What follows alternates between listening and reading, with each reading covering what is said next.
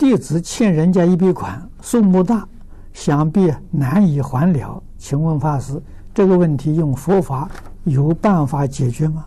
如果问题解决不了，我念佛能往生吗？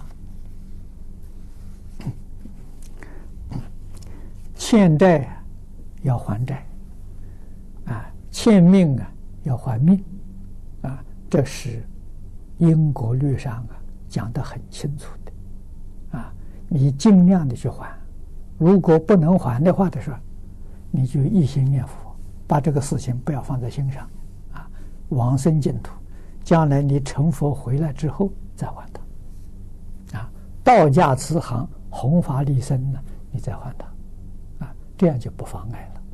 如果常常把这个事情放在心上的话，是障碍你念佛。你念佛心不能清净啊！所以念佛最重要是修清净心啊！所以放在一边，先成就自己，然后再来了脱生生世世众生的这些债务啊！这这就就行了。